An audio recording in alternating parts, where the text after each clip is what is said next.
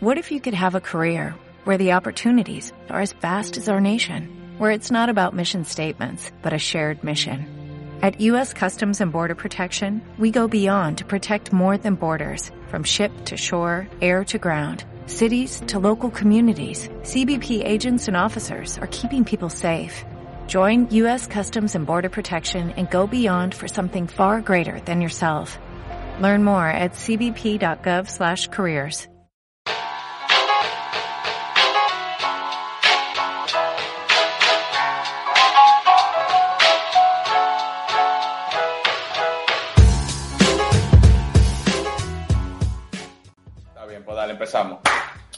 Saludos buenas chicos, eh, ¿cómo están? Un fuerte abrazo a Julián Suero y a Joan Molina, que como siempre eh, me acompañan en esta travesía de básquet entre tres, uno de los mejores podcasts, hablando de baloncesto que tiene la República Dominicana. Conozco dos, por eso me pongo creativo. ¿Cómo están chicos? ¿Cómo están? Todo bien, eh, saludos Jorge, saludos Joan y a todo el que está en sintonía con nosotros.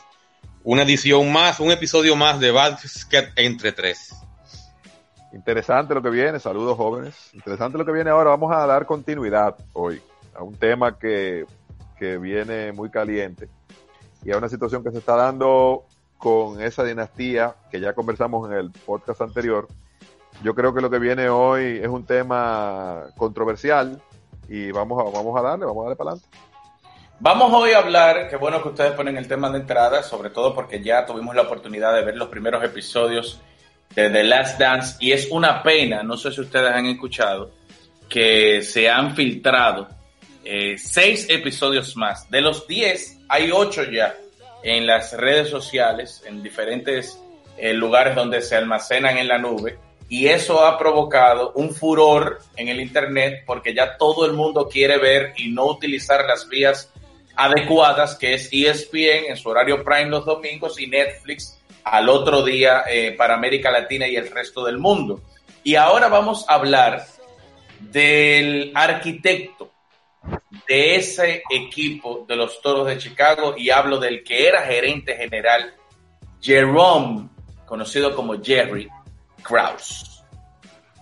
Sabes que eso de que esté en el, en el mundo de la piratería, esos capítulos, a mí me da igual. Yo voy a esperar mi, el lunes a Netflix y los veré de manera consecutiva cuando estén cada, en cada lunes. De mi parte no importa. Cayendo con Jerry Claro que sí. Además, además, en estos días que no hay mucho que hacer, lo mejor es tú dosificar ese tipo de material. Y la casa Claro. de papel, si hubiera hecho así, semanal, hubiera tenido mucho más audiencia aún. y yo, Claro. yo fui de los que vi los ocho capítulos en tres horas. No me digas juntos. Claro, es que para que Sí. tengan una idea, Jerry Krause, de que Jerry Krause, eh, la casa de papel, eh, como es eh, a las 12 de la medianoche horario del Pacífico y hay tres horas con relación a nosotros aquí en República Dominicana, había muchas personas, sobre todo en Twitter, interactuando a las 3 de la mañana cuando soltaron los capítulos de la casa de papel. Y yo conozco personas que aprovechando el tema de la pandemia, se acostaron en la tarde para estar sin un ápice de sueño a las 3 de la mañana y poder, varios, ver, poder ver varios capítulos de la casa de papel, como bien menciona Yo Julián. no, yo no tengo, yo no soy tan. tan- Ah, tú no llegas no. Vamos a, vamos a entrar en materia. Y la persona que vamos a tratar en el día de hoy, Jerry Cross, se le consideró siempre un invasor. ¿Por qué? No era un hombre de Pero Espérate, que tú desde que empieza como entrándole a la gente, tenemos que hablar quién era él, oriundo de Chicago, No, una pero ahí persona es que él va, ahí es que él va. Ahí es que Ahí- voy. ahí es que va. Dale, Es que voy. Él trabajaba para los White Sox de Chicago como scout, nativo de la ciudad de Chicago, de un pequeño pueblecito cerca de, de Rockport, Illinois. Mm, entró al mundo del, del baloncesto cuando Jerry Reinsdorf adquiere el equipo y él le dice a Reinsdorf, yo quiero ser el gerente general de los Bulls. Un equipo Esa es la muerto. forma- Esa es la forma, esa es la forma más fácil de conseguir uno de los, los trabajos más interesantes en el mundo del baloncesto. O sea, en ese momento habían 24 equipos en la liga y él se le acercó a una gente y dijo, yo quiero ser gerente general de uno de esos 24 equipos y le dieron el trabajo. Sin- Pero, pero sin recuerda, Está bien, Julián, pero recuerda que él, antes de llegar a ser gerente general del equipo de los Toros de Chicago, ya había trabajado previamente con el equipo de Baltimore Bullets en la NBA y él fue el gerente general que seleccionó a él de Pearl Monroe, el, el, pick número dos, si no me equivoco. Y él, eh, Monroe, que fue un gran jugador en toda su carrera, ese acierto lo llevó a, a ponerle los ojos, ese acierto llevó a ponerle los ojos a Jerry Rainford cuando compró el equipo de los Toros de Chicago a precio de vacas muertas, ya siendo el dueño de los Media Blancas de Chicago. O sea, había una relación personal entre Cross y Rainford y por eso es que llega. Y mucha gente dice, como Julián, que es Cross que llama, pero las notas que yo he manejado es que Jerry Rainford se le acerca a Cross y le dice, venga a ser el gerente general de mi equipo, ahora que compré este, este equipo de pelota. Mira, él tenía, él tenía mucho tiempo fuera de baloncesto. Sí. casi una década. Sería, o sea, eh, y es, es exacto. Y por eso la liga creció muchísimo en ese lapso que él estuvo fuera. Las reglas cambiaron, como podría ser ahora. Las reglas cambiaron, había mucha, mucha, había más parafernalia, más cobertura, y la mayoría de los ejecutivos decían que él no se iba a adaptar a eso. Lo, primero que hace es, bueno, es draftear a John Paxson en el 85. Cambiar de dirigente. Lleva a Doug Collins. Doug Collins, un ex miembro de la selección norteamericana de baloncesto en el 72 en Múnich, miembro de los Sixers de Filadelfia, llegó a varias finales junto a Dr. J, George McKinnis, Darryl Dawkins y ese grupo. Y fue moldeando un equipo alrededor de Michael Jordan. En el 87, en la noche del draft, él se enamoró de un jugador flaco de 6'7, 6'8 de estatura, que venía de una universidad de NAIA, la hermana pobre de la NCAA, Central Arkansas, llamado Scottie Pippen. Los Sonics de, Seattle draftean a Pippen y él tiene en sus manos los derechos, en la misma noche, de Olden Polinais, un jugador de origen haitiano, que no iba a hacer nada con Chicago. Ya Chicago tenía en ese momento a Charles Oakley, líder rebotero de la NBA, como su jugador de la posición 4. ¿Entiendes? Sin embargo, Julián, él coge a Horace Grant en el mismo draft para que juegue 4 también, que después le sirve de, de arma eh, para poder para cambiar, para cambiar a Oakley. Eventualmente a Oakley, cuando, o sea, cuando Horace Grant estaba ready. Estamos hablando. A lo que, a lo que voy es, es que él armó un equipo alrededor de Jordan con lo que pudo drafteando a Paxson, consiguiendo a Pippen en la noche del draft, drafteando a Horace Grant, consiguiendo a Greg Hodges en la agencia libre. El único jugador que consiguió vía agencia libre, que era parte de la rotación, fue Greg Hodges.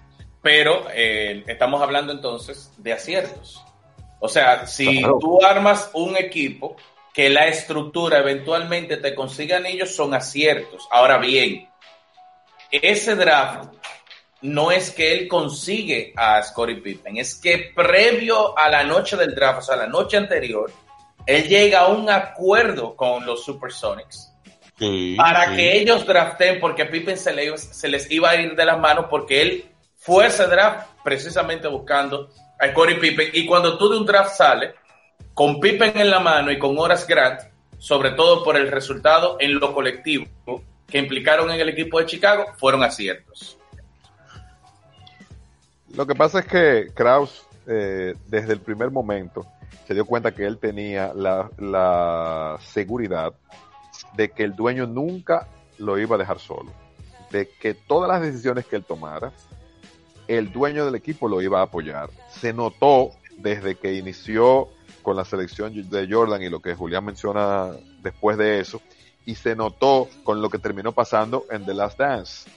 Reinsdorf se escudaba hasta cierto punto en Kraus, Reinders el dueño del equipo, pero también lo utilizaba como el caballo de batalla, como, como la punta de lanza para hacer cosas, porque yo te aseguro que muchísimas decisiones de esas, eh, Reinders eh, desde su punto de vista era que la tomaba y decía, Jerry, resuelve, a ti que te toca, yo vamos a jugar el, policía bueno y el policía malo. Jerry Kraus, Jerry Kraus estaba haciendo una máxima de la gerencia deportiva. El gerente está para proteger el dinero del dueño del equipo. Primero. Segundo, para ganar. Segundo, para ganar. Sí, sí, hay que en todo lo que hacía Jerry Kraus, Kraus quedó de ver en esos dos acápites. ¿En cuál? En ninguno de los dos. En, excelente. En ninguno de los no, dos. no, No, no, es que Jerry Krause debe estar entre los mejores cinco gerentes en la historia de la liga. Él está al mismo nivel que Jerry West, Pat Riley, Bob Masayo Myers, Ujiri, Masayo Ujiri. Masayu Yo eh, no creo que Wayne al mismo Embry, es. Jerry West. ¿Cómo? No creo que al mismo nivel de Jerry West. No creo que al mismo nivel de Jerry West, pero, pero cerca. Bueno, eh, eh, la, la vida se mide en base a resultados. Y él, este, Cross ganó seis campeonatos en seis finales. Eh, Jerry West ganó en, en 20 en 21 años. ocho 21, campeonatos. 22, en 21, 22 años. Sí, porque ta- también estaba la etapa post-Jordan del 1998. Que no sirvió La etapa para por nada. Jordan, que fue la que el peor le fue. Claro, que no sirvió para nada. Ahora, él también tuvo, o sea, cuando hablo de él, hablo de Jerry Krause, hablo de... Se está metiendo ruido. eh. Eh, antes de pasar, yo creo que otro de los aciertos que tuvo de la década de los 80 fue conseguir, o a finales de los 80, fue conseguir a Scottie Pippen. De hecho, cuando Charles Oakley pasa o sale de la organización de los Toros de Chicago para la llegada de Bill Cartwright, es donde empiezan los problemas realmente entre Jordan y Jerry Krause. Porque incluso, para el que no lo sepa, cuando Krause estaba con el equipo de Baltimore Bullets en la década de los 60, que entra al draft Phil Jackson, él propone que lo draftee. Y eventualmente terminaron drafteando a otro jugador y él se mantuvo en contacto permanente con Phil Jackson por décadas. Incluso Jackson llega a ser asistente de los Toros de Chicago es precisamente porque lo lleva Jerry Otro, Krause. otro acierto Claro, Jerry Otro Krause. acierto. Eh, eh, Phil Jackson estaba desahuciado en Puerto Rico, dirigiendo Estaba, estaba dirigiendo a Isabela o a Quebradillas en ese momento. a ambos, a ambos lo dirigió, pero en Lo ese dirigió momento- a ambos, sí, a- lo dirigió a ambos. Con Sí, Isabela llegó una, con, con Isabela llegó una final, que el, mejor jugador del equipo era el conocido Cachorro Santiago. pero lo votaron de Puerto Rico y después cayó en la CBA, en la, difunta, en la difunta CBA. Cayó haciendo nada y él lo trae para que sea asistente del equipo. Otro acierto cuando hace el cambio, cuando puede, cuando, cuando, la verdad es que Jordan también tuvo mucho que ver en eso por sus peleas con, con Doc Collins. Pero Jerry Krause protege, protege a la estrella del equipo y hay que también ser, ser honestos. Nadie, y eso se ha dicho en el, en el, en el documental, nadie esperaba que Jordan fuera lo que Jordan fue. Todos sabíamos que iba a ser una superestrella, que podía ser eh, el mejor jugador de la liga, pero el dominio que Jordan tuvo por más de una década en la NBA, nadie se lo esperaba. Si no, lo hubieran tomado número uno. Al día de hoy, yo estoy plenamente convencido que si cualquiera de nosotros hubiera sido el gerente de Houston en aquel momento, tomaba a Hakim Olajuwon. Claro sin duda. sí. Pero el, se equivocaron. el- el mismo Jerry Rainford, Reinsdorf dice o dijo en un momento determinado, hasta nosotros Bueno, hubiésemos tenido la oportunidad, En este momento era así nosotros hubiésemos tenido la oportunidad, seleccionábamos a Olajuwon también. Claro, todo el mundo. Y no se equivocó Houston. Dos campeonatos, uno de los mejores centros de la historia. Ya la- eso está ahí. Pero después, lo que sucede con la figura, lo que sucede con la personalidad de Michael Jordan, fue una, una coincidencia. O sea, no, no una coincidencia, fruto de su trabajo, pero eh, no se lo esperaban. Y él tuvo la capacidad de alrededor de esa gran figura, entonces crear una dinastía, de, lo- una de las más grandes dinastías de los deportes. El problema con Kraus, y eso lo sabemos, es su personalidad. Claro. Es que, es que él tiene, eh, tenía frustraciones y tenía eh, cosas, o tiene, porque está vivo. Complejos. Él falleció en el complejos. 2007. Kraus falleció en 2007. 2017, Ciertamente. 2017. Eh, eh, Sí, 2027. exacto, un par de años, ciertamente, ciertamente falleció. Lo Mira, él tenía ciertos complejos porque él, él era eh, poco parecido, era eh, eh, la flojo de carátula, era pequeño, era regordete. Y vamos a estar claros, sin ¿Qué, querer, qué dir- qué dirán en México lo- lo- los amantes de básquet entre tres cuando él te dice flojo de carácter? Eso que era que- feo. sin, querer, sin querer mencionar a nadie, sin querer eh, eh, eh, dañar la imagen de nadie, él parecía como que tenía un retraso mental en su rostro. Sí, Especial. Hacía muchas muecas Como- también. no quería usar esa palabra porque no me gusta. Eh, eh, niño No, especial. Sí, él hacía muchas muecas, era realmente. Sí, sí, entonces, boca Marte Tenía un parecido a Mark Teixeira. eh, mucho más feo, mucho más feo. Entonces era gordito, chiquito, y en el mundo del baloncesto, a él lo veían como un pigmeo, un, liliputiense, y eso a muchos jugadores, muchos atletas eh, se burlaban de él, no le reconocían nada, y aparte de todo, él tener que sentarse en una oficina a pelear un contrato con un jugador, para, pero a, a- a proteger el dinero del dueño, pero tratando también que lo que él le va a pagar a ese jugador sea lo suficiente para que él se sienta bien, para que salga a la cancha a dar el 100%. Joan sabe de lo que estoy hablando, porque Joan ha pasado por eso, y yo también. Claro que sí. O sea, Claro que sí, ese es momento, tú tienes que decirle a fulano, fulano, mira, Ya eh, no hay, hay 100 mil pesos menos para ti. O lo coge o te pone el traje de Rufo. Él te va a odiar por el resto de su vida, pero tú estás haciendo lo que es bueno para el equipo. Eso fue lo que hizo Jerry Cross. Sí. Jerry Cross no eh, hizo ah, nada. No, no, no, no lo podemos Absolutamente nada. En contra de Chicago. Él, él, sí, lo que pasa es que eh, la misma personalidad que describía Joan en un momento determinado lo llevó a él a seleccionar a Brad Seller, por ejemplo, en, en la década de los 80. Después de que Jordan le dijo que tomara a Johnny Dawkins, que venía de la Universidad que Chuchesky lo estaba dirigiendo en la NCAA, e incluso la noche anterior del draft, le habían, se habían comunicado con Chuchesky, le habían dicho, sí, nosotros lo vamos a seleccionar. Jordan había aprobado que seleccionaran a Dawkins y en la noche del draft, pese a que todo el mundo estaba en consenso con seleccionar a Dawkins, en la misma noche del draft viene este señor Jerry Krause y dice, no, al que vamos a seleccionar es a Brad Seller, que duró tres años en el equipo, lo terminaron cambiando y duró solamente seis años en la NBA. Él tuvo sus desaciertos Es- y eso fue- confrontaciones. ¿Esto fue en qué año, Jorge? En el 86. Eso es previo a la 80. llegada de Pippen y Pippen y Horace Grant al equipo. Ya desde Oye, ahí el descontento estaba. Yo- Johnny Dawkins en la NBA tampoco fue la gran cosa. Duró varios Pero- años ahí en pero- Pero problemas de lesiones que no había manera de verlo. Fue mejor jugador eh, Dawkins que Sellers. No, claro. Seller fue O un siete, era un siete pies atípico, jugaba de frente al aro y, Tenía y un flaco. disparo de media. Disparo de media. Sí, sí, pero- pero, pero- la- en la- en- no pudo hacer nada en la liga, ¿no? Recuerden que el proceso de escauteo no es una ciencia cierta. Señores, Luka Doncic fue escogido número 5 en la NBA. Por lo que más No, saben de por no, lo que se no. supone Fue que pick más número saben. 3. Fue número 3. Lo que pasa es que fue cambiado perfecto, por no fue número Young. uno. Jorge, no fue número uno. Y debió ser número uno lejos. Eso pero, es verdad. pero sin duda, sin duda, por Sí, lo es que verdad, más es saben, por lo que más saben de basquetbol se supone del mundo. Y no, No, y tuvieron la Kobe capacidad Bryant, de Kobe ver. fue el número 13. Pero no, pero Bueno, que Kobe en Bryant todavía estaba tenía muy. que ser número 13.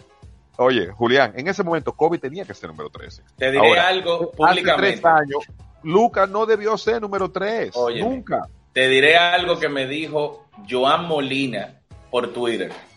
Después de yo ver los primeros 20, 25 partidos, no sé si Joan lo recuerda, eh, los primeros 20 o 25 partidos de Luca, yo puse un tweet diciendo que Luca va a ser un gran jugador, pero que yo no veía cómo él podía seguir desarrollándose. O sea, yo creía que el pico de él era lo que estábamos viendo a los 19 años. Y Joan me dijo, ¿tú te acuerdas, Joan? Que tú me dijiste, Sí, espera, claro.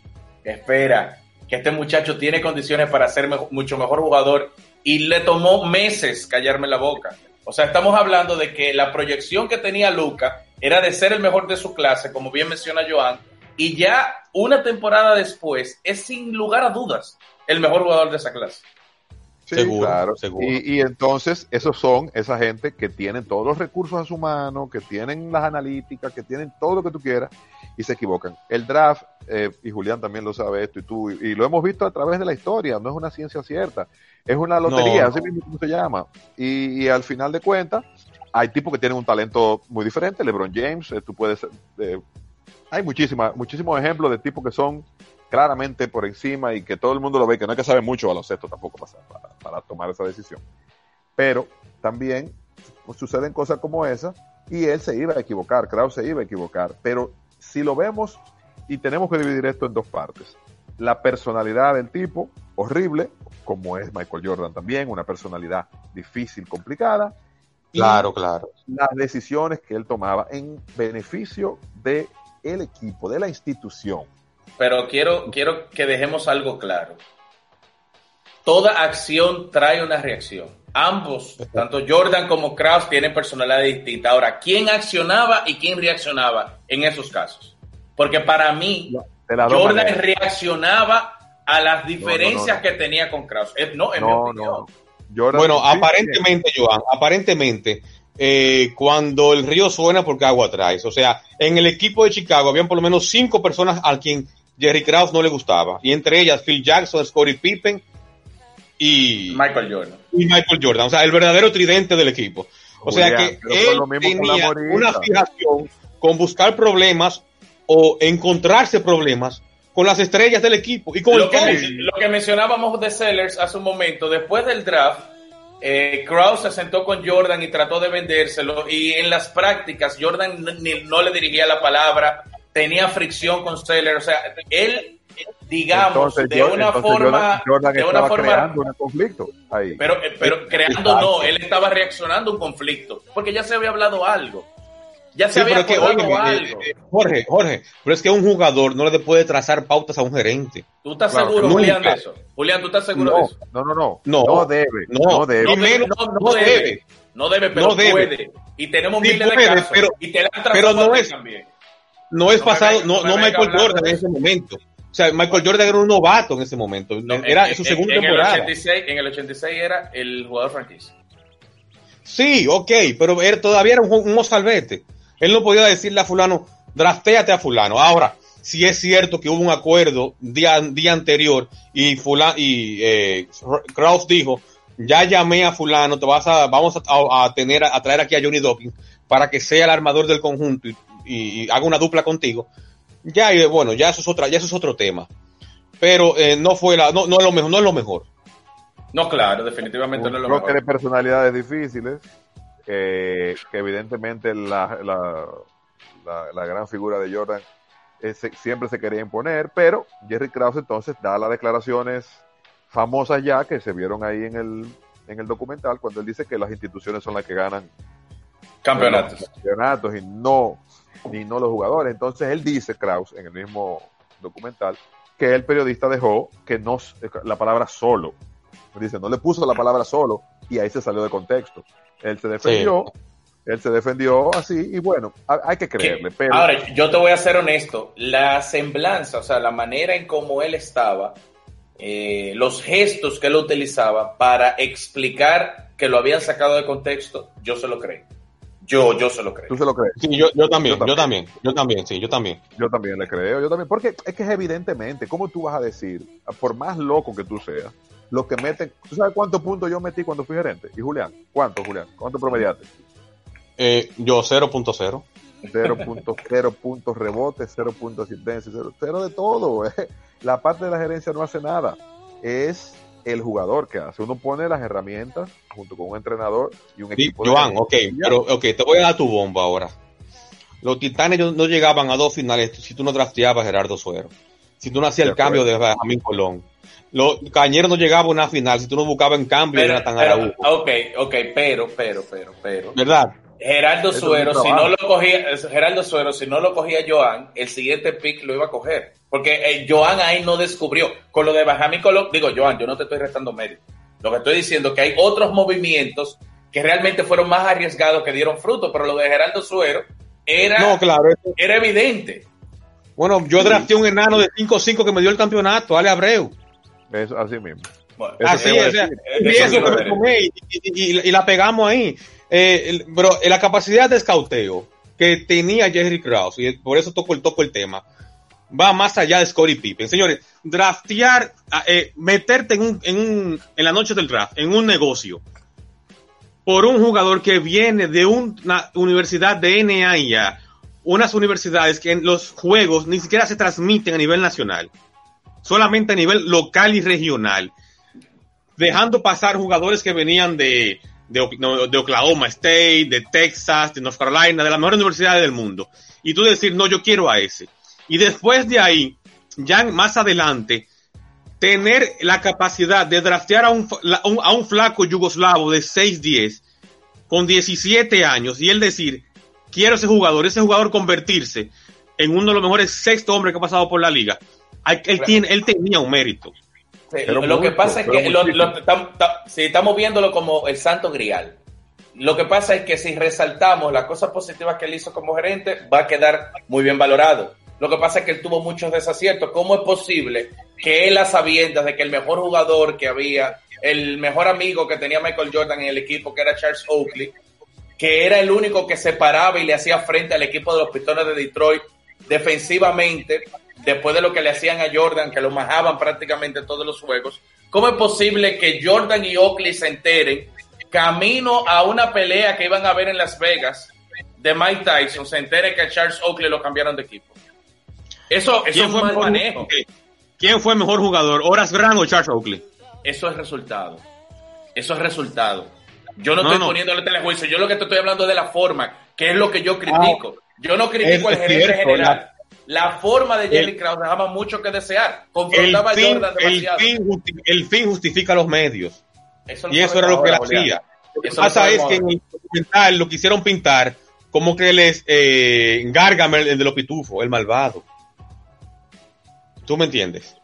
Eso, y ahí, es que yo, eh, yo, yo, yo entendía que, óyeme, no es la real, no es, están disfrazando el asunto para proteger una vez más a su majestad. Es lo que entiendo yo, no sé tú, Jovan. Pero tú hablas del documental. Hay un dicho que dice, Julián, que mientras se, le pregunta a Caperucita, el lobo siempre va a ser malo. Claro, la versión, la versión de Caperucita. La versión de Jordan. Esto está hecho esto, esto es una decisión que él tomó de negocios, que en los negocios ha sido buenísimo también, eh, y le, está, le va a dar sus frutos ahora. Él, todo lo que se haga y se diga aquí es del, lado de los jugadores y de él. Yo espero que venga un capítulo de Dennis Rodman, vendrá un capítulo de Phil Jackson, son 10 capítulos y me imagino que él tocará esos temas desde su punto de vista y de cómo ¿Tú Sabes, Tú sabes, lo único que me ha molestado hasta ahora del documental, lo único que me ha molestado, el afiche. Sí, el afiche. Que no tiene, que no tiene, Que no, tiene a Cuco, tiene a Steve Kerr. No, tiene, tiene a Steve Kerr, o sea, señores, ok, Steve Kerr es tremendo dirigente. Pero, eh, lo, lo, que yo veo lógico es que debió de estar Cuco aparte de Kerr. O sea, para mí Kerr está bien. Cierto. para mí Kerr está bien. Sí, sí, es lógico, porque tienen que vender. Y escuché una entrevista que le hicieron a Steve Kerr y él mismo dice: Yo no debo estar ahí. Yo estoy ahí porque soy el coach de, porque, porque soy el coach de Golden State, no porque es una realidad. Una realidad.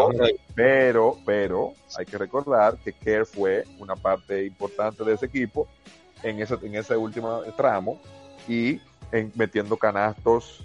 Y, y hay que recordar ese último juego en Utah, eh, de las cosas que Kerr hizo eh, y, él eh, fue un gran, un gran jugador para complementar un gran sistema y estar al lado de, dos tipos de ese nivel de, Pippen y Jordan. Señores, lo, de, lo de Pippen y Jordan era una pareja que a mí me ha dado, a mí me, ha incomodado mucho la, la, reacción de la gente, sorprendiéndose de que Pippen era un gran jugador.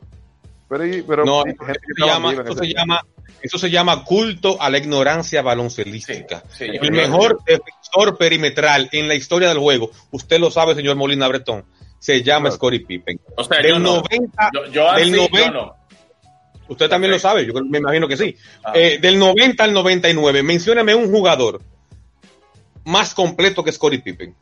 No, no. All around, all around. No, no, no, no. El único que se podía comparar un poquito con él era Gran Hill y no jugó, no jugaba. Gran Hill un, poco más ofensivo. Un poquito más ofensivo.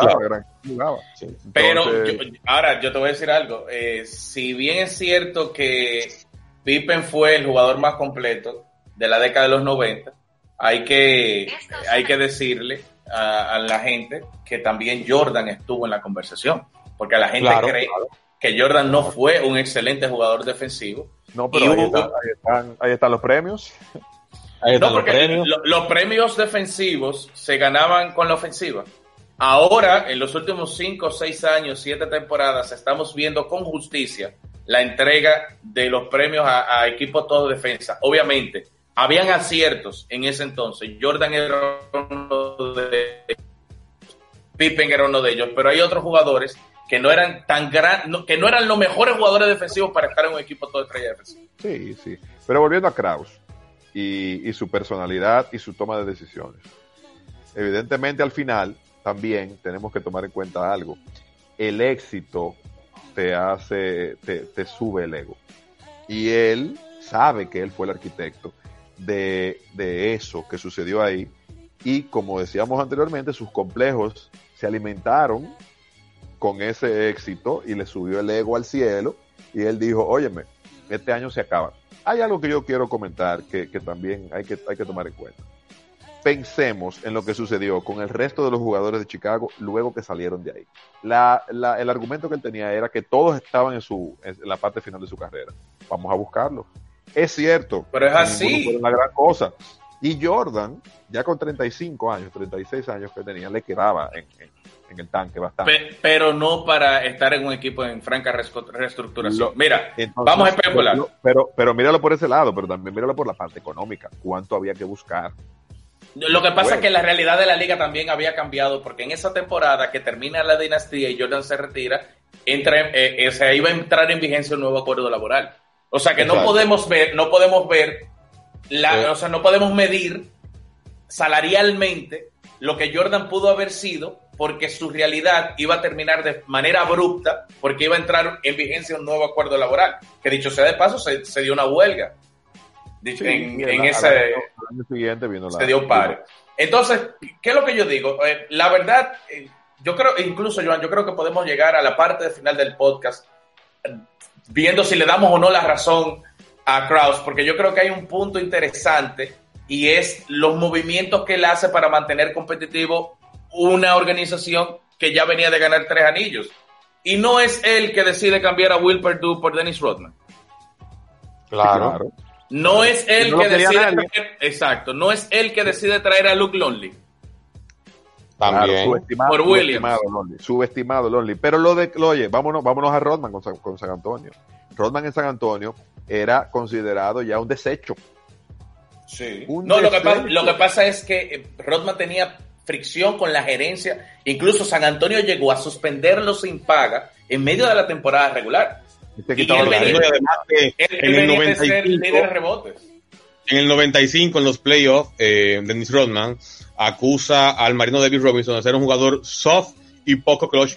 Una de las, eh, de las de los pensamientos más de más raciocinio que ha dicho el gusano en su vida fue, fue esa. Eso provocó que lo pusieran en, que lo pusieran en cambio y lo que llega a cambio, eh, valga la redundancia, es Will Perdue, que fue el, el backup del Marino durante dos temporadas antes de, de desaparecer eh, de la liga. Pero fue líder en rebote las dos temporadas con San Antonio, el, el gusano. Sí, claro, y agrégale, agrégale que Will Perdue ya pasa a ser un jugador no necesario porque Lonely se había ganado su puesto. O sea, ya Lonely con resultado, como bien dice Joan, subestimado en un momento determinado, con su resultado, Phil Jackson entendió que Perdue ya no era determinante mantenerse en la organización y por eso es que se da el desprendimiento y, eventualmente llega Dennis Rodman. Pero Luke Lonely sentó a Perdue. Hay personas que no recuerdan eso. O sea, Will Perdue no se va a San Antonio como centro titular. Will Perdue se va perdiendo la titularidad de Luke Lonely para San Antonio. Y que era perfecto Lonely para el triángulo también. Eh, tan buen pasador y, y con un tiro de media distancia, entonces era, era, lo hacía perfectamente y mucha envergadura. Yo le voy a decir algo también que la gente no, no ha mencionado y es la estructura defensiva de ese equipo de Chicago. La gente no, se queda en los puntos de Jordan y, y Pippen, pero póngase a pensar cómo estructuró ese equipo Kraus en esa segunda etapa. Harper, Jordan. Un especialista defensivo Pippen, también. Pippen y Rodman. Señores, miren, para meterle un canasto a ese cuarteto, con un centro de 7, ¿cuánto medía Lonely? 7-2. ¿Cómo la metía la gente? Porque pe pensemos en eh, lo de Pippen era una cosa, Pippen defendía lo 1, lo 2, lo 3, lo 4, lo 5 y al entrenador del otro equipo. Si usted Entonces, quiere darse, recordar y darse cuenta, para los que no pudieron verlo, lo bueno que era defensivamente ese grupo, trate de ver los últimos dos partidos de la serie la final de conferencia del Este en el 96 en Orlando Magic. Los últimos dos juegos de Shaquille en Orlando. Para que ustedes, ve, ustedes vean cómo Anthony Hardaway, Dennis no, pero, Scott, Nick Anderson, el San, Carleño, el San Carleño Donald Royal no podían pasar la bola de la media cancha con esos tipos defendiéndoles. Julián, ¿cuánto le llevaba Shaquille en tamaño y, y libras a, a Rodman? Bueno, Todas. 5 pulgadas. Rodman un 6'8, Shaquille 7'1, estamos hablando de 5 Sí. pulgadas y, Y 70 150 libras. Sete- Entonces, 70 libras. Ellos podían hacer de todo. En los, los jugadores podían rotarse de tal manera. Y otra cosa que fue muy inteligente también, traer a Ron Harper, que siempre fue un jugador de la posición 2, a bajar la pelota en el triángulo, cualquiera la baja, pero sobre todo para quitarle a Jordan la carga de defender al mejor del otro equipo. Sino que Harper lo hacía, el mejor guard, y Jordan segundo podía mejor. descansar. Y Jordan podía descansar un poquito en el lado defensivo porque ya tenía 35 años, 33 en ese momento, en el 96. Eh, tú Harper, era que eh, una edad Harper similar. llega. Disculpa, Julián. Harper era una edad similar a Jordan también. Sí. Eh, quizás dos años menos. Lo que pasa es que Oye. Harper, Harper no llega con el tripit. Harper llega la temporada que Jordan retorna. Sí. Incluso, incluso en esa temporada 97-98, cuando Jordan empieza a tener algún tipo de fricción con sus compañeros, dado a que Pippen se perdió los primeros 35 partidos de la temporada regular por el tema de la operación eh, que se hizo previo al inicio de la temporada, molestó a todo el entorno y Jordan entendió que elevando, que ayudando a Phil Jackson a elevar el nivel de juego de sus compañeros, iban a conseguir un gran resultado. Chicago perdió los primeros cuatro partidos de esa temporada, pero terminó con 24 y 11 los 35 partidos antes de la llegada de Pippen. Pero si ustedes miran ese mismo escenario, dos temporadas antes o tres temporadas antes, Chicago sin Jordan, cuando se retira la primera temporada, con Pippen como líder del equipo, gana 55 partidos, pero ese núcleo se desgasta rápidamente para la siguiente temporada. Cuando Jordan retorna eh, y juega los últimos 17 partidos, ese equipo de Chicago en los primeros 62 encuentros empezó con 31 y 31, que ahí era que ya estaba la fricción a lo clara, que eh, el equipo de Chicago incluso estaba abiertamente tratando de mover a Pippen a otra organización.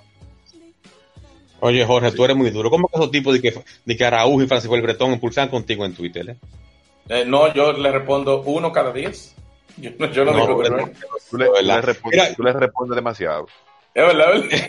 No le hagas caso. Mira, yo, yo recuerdo para esa época que Peter Beck se hizo un comentario en NBC, un- uno de los de esos, de esos double headers de los domingos, donde él, donde él prácticamente aseguraba con ese 31 y 31 que Indiana Pacers se iba a que, o, o, o- o Miami Heat Oh, se iban a quedar se iban a quedar con el mejor récord de la conferencia y que eventualmente iban a eliminar a Chicago Bulls eh, en los playoffs en, un- en, en, en, en cualquiera en, en una serie Eh, y una vez más Peter sí se equivocó Hay muchos errores ahí. Peter en Beck el- que, que odiaba que odiaba a Michael Jordan Sí, No era el sí, sí. único, no era el único.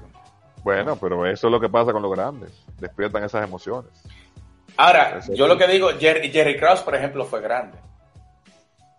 En su rol, no me malinterprete, Oh, en su rol él fue bastante grande. Yo mencionaba, me- mencionaba una cita de Vince Lombardi que él decía que ganar no lo era todo, sino que era lo único. Y al final, el, el él ganar, o sea, el que Chicago gane, hoy en día, la familia de Jerry Krause, el dueño de los toros de Chicago, Michael Jordan y todo el mundo tiene que mirar para atrás y darle la razón. El mismo Jordan, que prácticamente nunca públicamente se la dio a Jerry Krause, terminó diciendo, eh, a mí me molestó, pero terminó teniendo la razón la llegada de Bill Cartwright. O sea, el mismo Jordan en- Claro. entendió que aunque una molestia genuina porque no lo tomaron en cuenta en una decisión tan importante, él siendo el líder del equipo, la Pero- cosa llevó Jorge, A esa recuerda que el, que el Jordan que está siendo entrevistado ahí en ese momento, en ese, en ese documental, es el Jordan de ahora, que ya es dueño de- de- del equipo de Charlotte.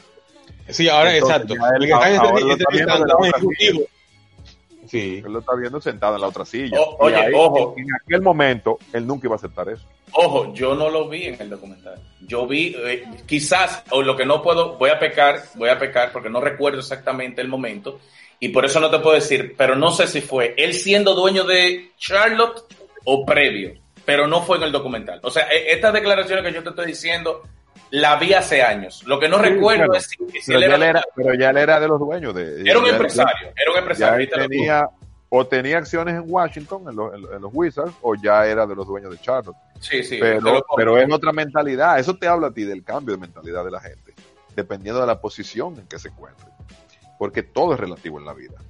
Mira, Bill Cartwright, Bill Cartwright le dio a Chicago algo que no tenía en ese momento, que era un protector de aro.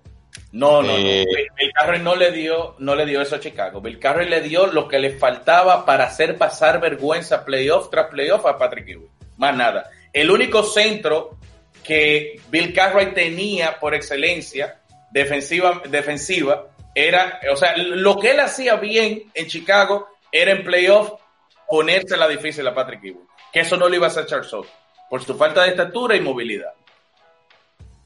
Bueno, pero lo que hacía con también uno, eh, se, notaba con otro, con otro, con otro equipo. Cartwright tuvo sus, sus, eh, sus luces y sombras. Eh, Grant jugó, Grant fue perfecto para esa, para ese grupo. Grant era el, power forward atípico que corría muy bien la cancha. Era delgado, no era, no era fortachón. Y era, según los tipos, un muy buen compañero de equipo. Entonces ya, yo creo, aquí quiero yo escuchar a Joan, porque llegamos a la parte donde eh, ya estamos en el último baile y Jerry Krause cumple con su palabra y eh, desarticula una organización aún en el máximo nivel. ¿Y qué, qué pasa con Kraus luego de la salida de esos grandes jugadores? ¿Terminó teniendo la razón eh, Tony Kukoc, después que salió de ahí, Dennis Rodman, Luke Longley, eh, Ron Harper, Scottie Pippen, esos jugadores. ¿Tú entiendes que al final el tiempo le dio la razón? Le dio la razón hasta un punto. Yo no creo que en el 99 ese equipo podía repetir por una cuestión de la edad y ya el desgaste natural de, mucha gente, no de Jordan, pero sí de los demás. Pero tampoco pudo Chicago, y están los resultados del 99 en adelante hasta hasta que consiguieron a Derek Rose, no fueron un equipo de, importancia. Entonces, también él hay que combinar las cosas, y es lo que yo digo, o sea, no podemos ver las cosas ni blancas ni negras. En los grises, y en este caso, si hacemos un balance, yo creo que es muy positivo a favor de él, pero también la forma que él utilizaba y para tomar las decisiones y los enfrentamientos que él creaba con gente de muchísimo nivel. Eh, eran innecesarios y dio al traste con que la, institución se convirtió en, una institución muy mala y ahora mismo una de las peores de la NBA. El señor Jerry Krause, luego de Jordan, tomó en el primer pick a Elton Brandt, seleccionó a Ron Artest, a Marcus Pfizer, top 5 también, Jamal Crawford, Jay Williams, que terminó lesionándose. Williams fue, Jason Williams fue pick número 2, Jay Williams, en ese, draft. Eh, sí, pero, duró poco en, la NBA por la lesión en el motor. Eh, tomó esos jugadores que estoy mencionando y, tomó también a Tyson Chandler. De esos jugadores mencioné dos, cuatro, seis, siete con Eddie Curry. De esos siete jugadores, Ron Artest fue una estrella en la liga. Elton Brand fue una estrella en la liga. Jamal Crawford fue una estrella en la liga. Tyson Chandler fue una estrella en la liga. O sea, no, no rindieron frutos dentro del equipo de de Chicago, pero realmente las elecciones, dentro del marco de la eventualidad, generaron algún tipo de impacto en la liga. O sea que él tuvo buen ojo también en la postrimería de su carrera. su equipo de escauteo era 1A, hasta el día que, dejó de ser gerente. Él lo demostró siempre. Hay que mostrar, hay que decir algo también. La selección de Tim Floyd no fue la mejor tampoco. Porque tuvo desaciertos el, Tim Floyd es tremendo ejecutivo de baloncesto y, tiene muchísimo conocimiento y venía de tener eh, algún tipo de, de, hacerlo bien en el baloncesto universitario. Él, era dirigente universitario. Sí, Iowa State. Pero al final de cuentas no funcionó. Como pasa con muchísimos entrenadores que suben desde la universidad a la NBA, son dos baloncestos muy diferentes. Y al final terminó siendo una mala decisión también esa que tomó. La, la de Tim Floyd. Sí, claro. Los pero resultados que están ahí. Pero es que yo, eh, por ejemplo, yo difiero. Yo entiendo y que de la, forma que hizo fue horrible también. la forma que lo hizo. No, es lo que digo. Yo critico la forma, pero las decisiones yo no las veo tan mal. El problema está que a Tim Floyd intentan imponerle el triángulo. Eh, entonces, cuando eh, a, Jeff a Jeff Hornacek, cuando entró a los Knicks, le fue mal, Julián no me deja mentir, luego de tener un buen inicio como dirigente con el equipo de Phoenix Suns, le va mal porque le imponen un sistema que él no domina. Entonces, es un sistema que tiene que aprendérselo el dirigente mientras se lo está tratando de explicar a los jugadores. Es una situación difícil para Floyd y para cualquiera. Para cualquiera. Complicado. Pero nada, señores, yo creo que ahí cubrimos un, más o menos. Un dirigente se siente bien eh, cuando le mandan un line-up desde la oficina. En, ningún, en ninguna disciplina deportiva, deporte en conjunto, un entrenador se siente a gusto cuando el gerente y o el dueño de equipo le quiere trazar pautas. Eso, nunca, nunca se ve bien. Incluso eh, hay, hay, hay, hay, hay, eh, casos, ejemplos, que no son así. Por ejemplo, eh, cuando Fran Vogel dirigía a, a los Indiana Pacers un par de años, se, de- se dice que Indiana, eh, Larry Bird participaba incluso hasta en las prácticas, pero Fran Vogel lo permitía, porque ese era el acuerdo que se había llegado. Sí. Y, además la, la- la personalidad Mejijí se, le- se, se presta para eso, la de Vogel. Claro. Señores, entonces en definitiva, Rainford fue un genio. Eh, perdón, Sí. Jerry Krause fue un genio. Sí, Y Razor también. claro, porque, porque es- es una combinación. Él lo utilizaba como escudo. Pero así es, yo creo que sí. Que el balance, muy positivo. Señores, gracias a todos por la sintonía. Recuerden que nos pueden seguir en iTunes, nos pueden seguir en Spotify y en nuestro canal de YouTube que estamos debutando precisamente con este video. Así que un fuerte abrazo Mira, a todos. Joan, te, digo, te digo fuera del aire, aquí fue que le ofrecí el uniforme de Rufo. nos vemos, nos vemos. Ahora, Julián salió. Salió, pero